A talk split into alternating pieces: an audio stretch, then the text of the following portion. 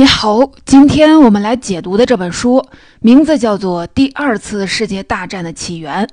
本书的作者是曾执教于英国牛津大学的历史学者 A.J.P. 泰勒。我来为您分享两次世界大战期间欧洲各国的国际政治外交活动，以及本书作者泰勒对第二次世界大战爆发原因的分析。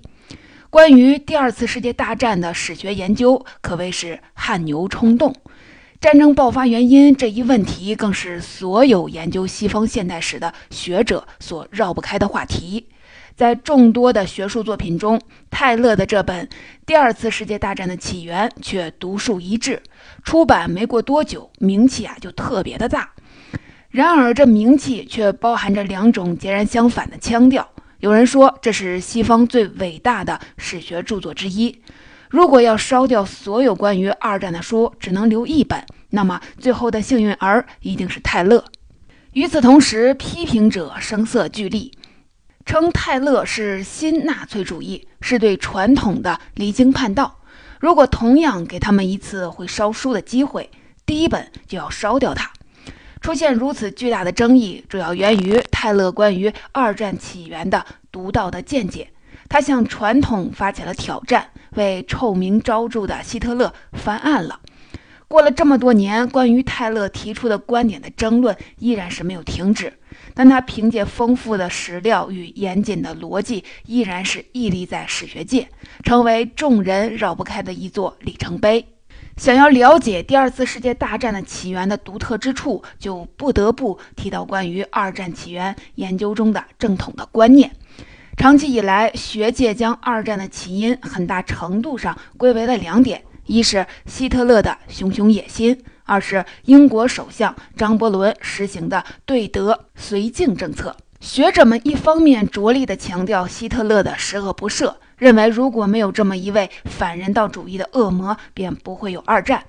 另一方面，又认为张伯伦等人面对希特勒时的软弱无能以及心存侥幸，使得英法各国完全的丧失了反抗的主动权。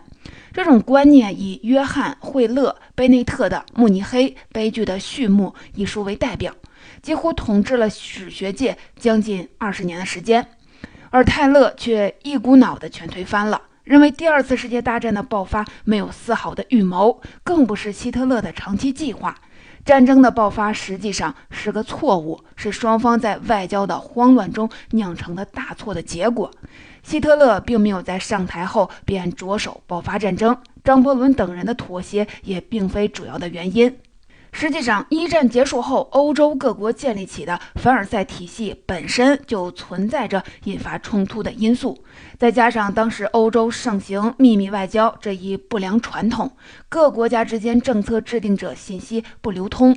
各方只能主观地揣测他国可能要采取的行为，如此才造成战争的爆发。泰勒全名为艾伦·约翰。伯希瓦尔·泰勒是二十世纪最具争议的一位历史学家，其受到的争议自然主要源于今天要为大家解读的这本《第二次世界大战的起源》。他从一九三八年便在牛津大学讲授历史，而正是因为这本书的出现，让不少人对他感到了失望。牛津大学也因此在一九六四年合同到期后拒绝再与泰勒续约。可大师毕竟是大师。一年后，他凭借《英国历史1914年到1945年》一书再次赢得美誉。书中亲切热情的手法得到了读者的一致好评，其发行量更比历年所有版次的《牛津英国历史》的发行总量还要多。尽管泰勒始终没能得到教授这一职称，但他毫无疑问是史学界的一位大师。介绍完这本书的基本情况和作者的概况，那么下面我就来为您详细的讲述书中的重点内容。第一个重点是，泰勒认为希特勒没有长期谋划蓄意发动第二次世界大战，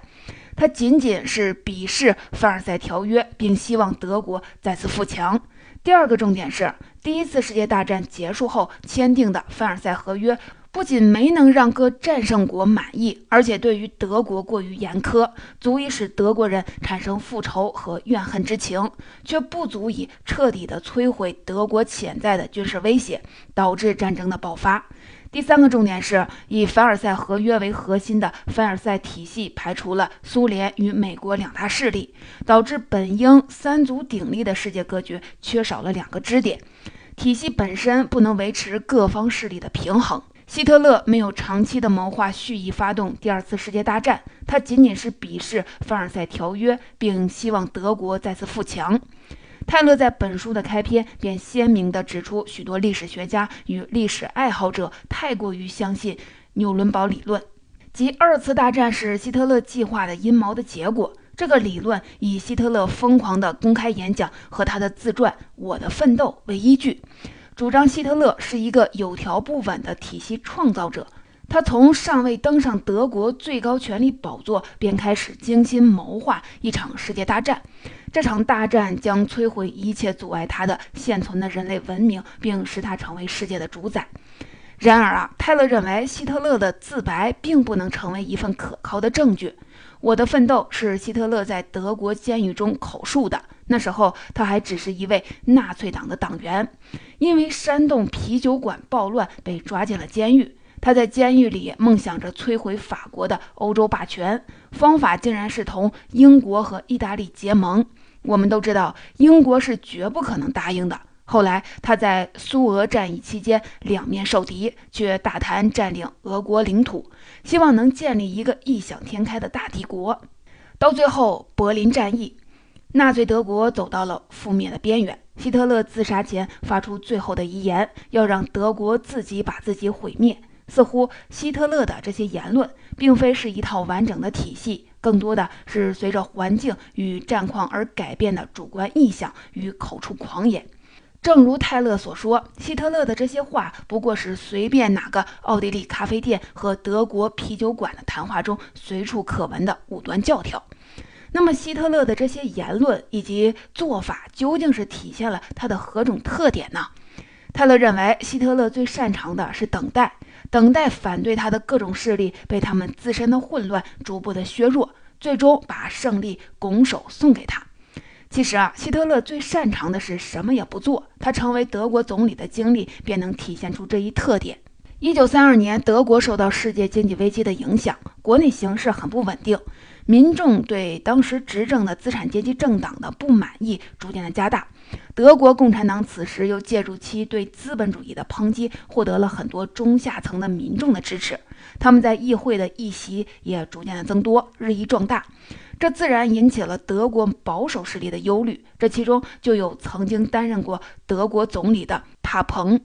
他希望拉拢以希特勒为代表的纳粹党的阻隔，一同阻击共产党的势力。德国当时的军政大权被总统兴登堡掌握。帕彭与兴登堡私交很好，于是主动的去找兴登堡，希望兴登堡能够同意拉拢希特勒，并向兴登堡保证自己能够通过议会来控制住希特勒，建立一个由议会支持的政府。兴登堡本对希特勒没有什么好感，但最终还是请希特勒来当了总理。我们可以看到，在整个政治博弈的过程中，希特勒除了表达自己一贯的反犹立场与强烈的民族主义外，几乎什么都没做。一年多以后，兴登堡去世，权力自然落到了希特勒的手上。随后的一系列外交与军事事件，也都反驳了希特勒蓄意谋划发动第二次世界大战的传统观点。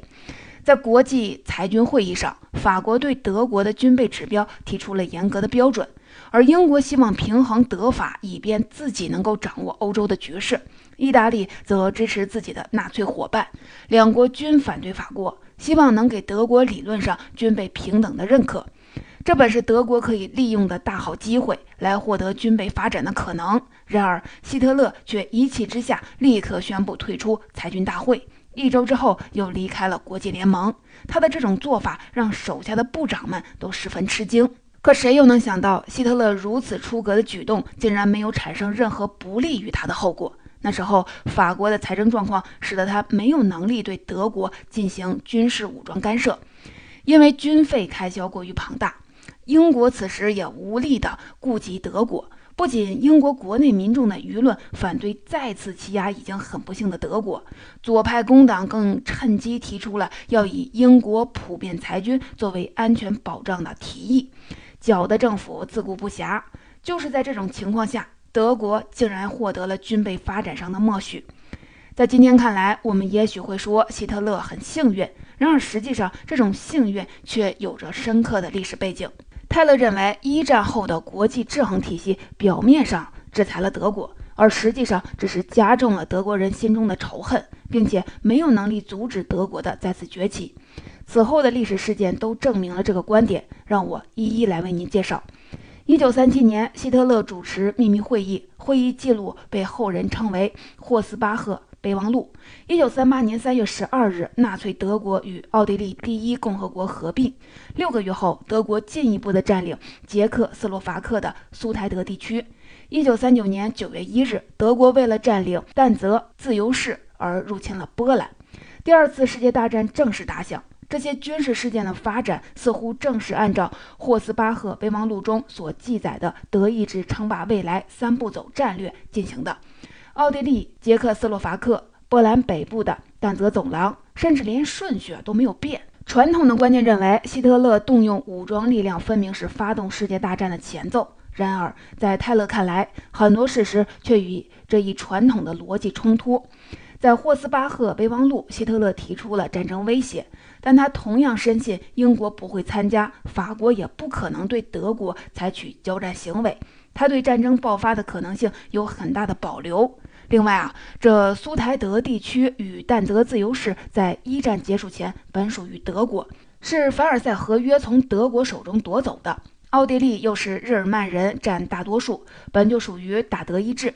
因此，泰勒认为希特勒其实对下一步自己要干什么也并不清楚，只是他一旦不知道应当干什么时，便。望向那可恶的制约着德国的凡尔赛条约，找到了一项他现在能摧毁的条款，然后毫无顾忌的撕毁。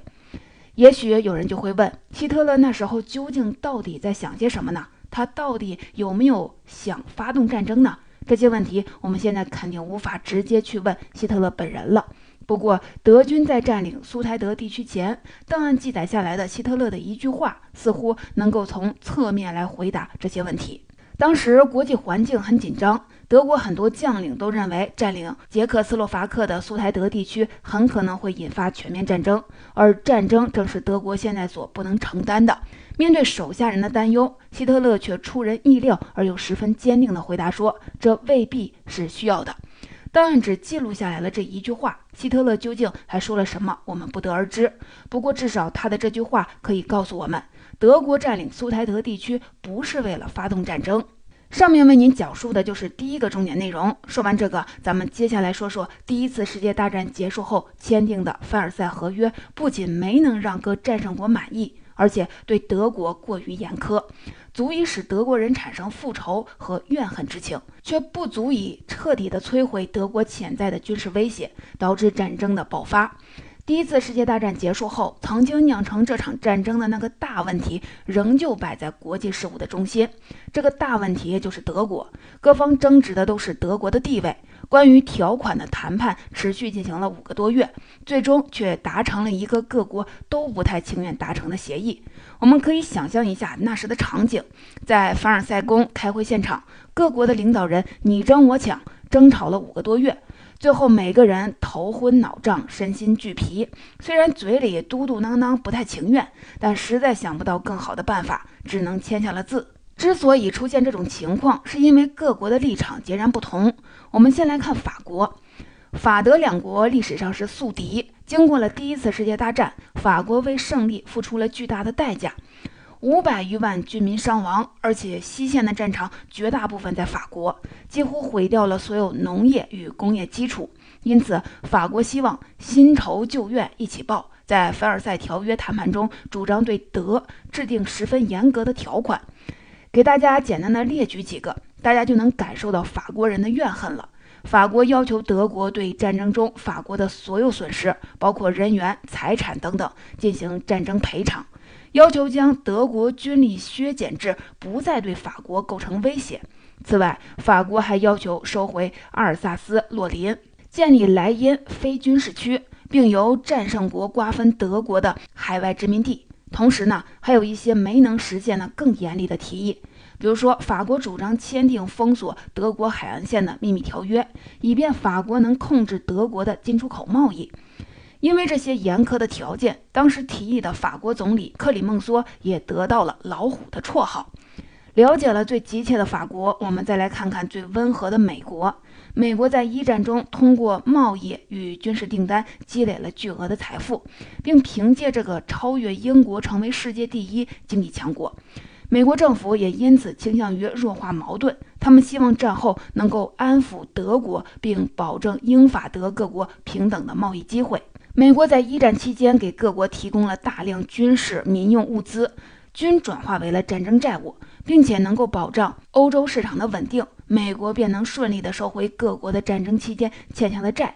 因此，在战争结束前，美国威尔逊总统就提出了十四点建议。这些建议包括取消一切经济壁垒、建立贸易平等条件、公正地处理殖民地问题时，既要顾及到殖民地人民的利益，也应考虑殖民政府的正当要求等等。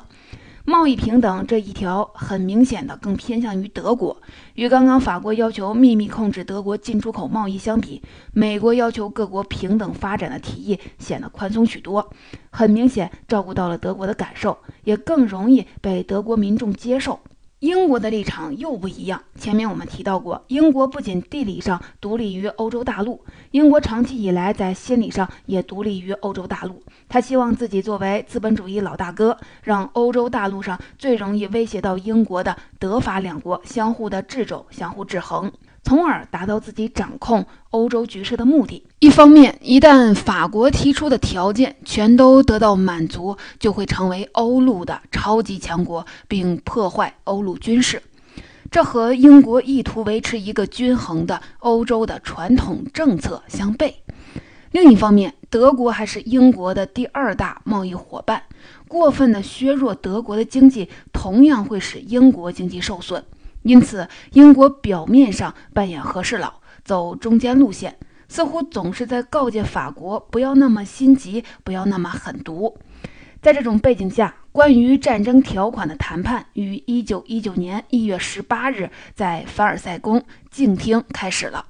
几经周折，最终在6月28日才最终的敲定。即便如此，经济赔偿也没能达成一致。后来成立协约国赔偿委员会，最终决定德国共需赔偿两千二百六十亿马克，约合一百一十三亿英镑，且以黄金支付。到了一九二一年，各国都意识到这一赔偿数字远远超过德国的偿还能力，因此将赔偿金额缩减为一千三百二十亿马克，约为四十九点九亿英镑。泰勒认为，正是凡尔赛合约中的巨额赔款，无时不刻侵害到了每一个德国人。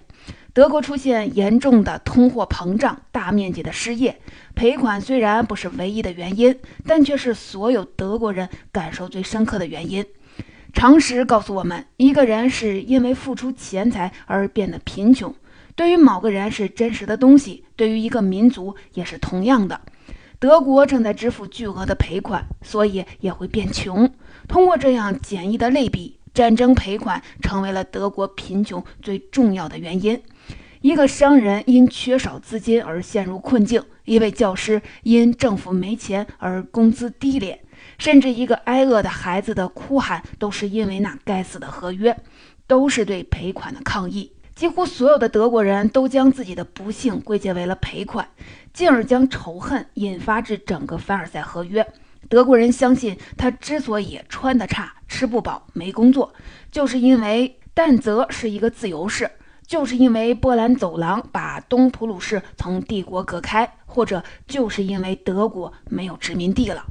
在这种情绪下，泰勒又追溯了一战结束时的情况，帮助我们更好地理解了德国的复仇情绪。他指出，德国尽管失败。却是不服气的，因为英法美虽然在西线上打败了德国，但并不彻底。那时战争尚未结束，美国人刚刚进入战场，准备好了一直打下去，直至德国无条件投降。而英法却受够了这种战争，迫切的希望通过一张停战协议达成各自的目标。最终，德国并没有被英法打败，而是被战争打败。这样就造成了德国人的这种一种心理：德国答应签字，是因为德国军队力量的虚弱，德国人民精疲力竭，协约国封锁的压力，而丝毫不是由于被英法打败，也不会信服合约条款是公正的或者是可以容忍的。因此啊，泰勒认为，没有一个德国人把条约看作是一项公平安排来接受它。所有的德国人都打算一有方便机会就立刻的摆脱，至少是合约的某些部分。这也恰恰印证了上面第一点中希特勒的做法。上面为您讲述的就是本书的第二个重点：凡尔赛合约的严苛条款引发的全体德国人民的复仇情绪。下面来为您说说最后一个重点：以凡尔赛合约为核心的凡尔赛体系排除了苏联与美国两大势力，导致本应三足鼎立的世界格局缺少了两个支点，体系本身不能维持各方势力的平衡。第一次世界大战后，国际联盟的成立是战后凡尔赛体系的标志之一。它建立的初衷是为了维持国际秩序，但这个秩序中因没有美国与苏联的参与，缺少了稳定国际局势的重要力量。因此啊，当意大利、德国、日本纷纷退出国联时，剩下的五十二个国家竟然没有任何办法去阻止，只能看着维护一战战后和平的机构全部失效了。这两个国家为什么如此重要呢？我们先来说说俄国。俄国的重要性体现在它是法国长期以来的习惯性的盟友。从地理上看，法国与俄国天然能从两面夹击德国，因此法国也将俄国看作制约德国的天然伙伴。一八九一年，为对抗德、奥、意三国同盟，法国与俄国虽然存在着诸多的分歧，却仍旧走到一起，结成了法俄同盟，共同牵制德国。然而，在第一次世界大战中，俄国作为欧洲传统大国的地位急剧衰落，不仅在军事行动上没有很大的作为，在战争期间，国内还经历了十月革命，摇身一变成为了苏联。主动的退出战争，搞得英国与法国也很狼狈。泰勒认为，意识形态问题并非欧洲各国排斥苏俄的主要原因，真正没有将俄国拉回欧洲事务中来，是因为第一次世界大战摧毁了俄国作为一个大国的信誉。换句话来说，欧洲各国认为，在一代人的时间内，俄国不能恢复其强国地位，但是他们忽略掉了苏联在强有力的国家集中权力领导下。恢复迅速，成为了能够影响到国际局势的一支不可忽视的力量。在我们现在看来，也许很好笑。不过，当时各国领导人一致将俄国排除在了以欧洲为核心的世界事务之外，并迅速地将他们完全遗忘了。以往的后果，我们从后来的历史便能看到。德国与苏联暗中商定瓜分波兰后，希特勒没有了东边的忧虑，简单而迅速地攻下了法国大部分的领土。比起俄国，美国的重要性更是无法忽视的。战争前，英法德进行了旷日持久的惨烈的战役。当局势陷入了停滞时，美国参与成为了整个战场的转折点。同时呢，美国也成为了唯一的一个决定战局的非欧洲因素。我们也许无法武断地说没有美国就没有一战协约国的胜利，但至少可以承认，没有美国就无法如此迅速地结束战争。然而，正是这样一个有能力决定欧洲事务乃至参与决定世界局势的力量，却在随后建立的凡尔赛体系中被排除在外了。可想而知，缺少了美国与苏联的力量，英法本不具有制约德国的能力。德国拥有天然的农业优势，再加上其深厚的工业基础，再次崛起其实只是时间的问题。总结说到这儿，今天的内容就聊得差不多了。下面我们一起来简单的总结一下。首先，我们说到了第二次世界大战并非希特勒长期蓄意谋划的产物。相反呢，希特勒最擅长的是随心所欲，等对手犯了错误后，自己坐享其成。其次，我们说到了一战结束后签订的凡尔赛合约，这一合约不仅没能让各战胜国满意。同样还令战败的德国深受其害，从而引发了德国强烈的复仇情绪。最后，我们说到了引发战争的第三个因素：战后以欧洲为核心的国际体系将苏联与美国两大势力排除在外，无法对德进行制约，最终导致战争的爆发。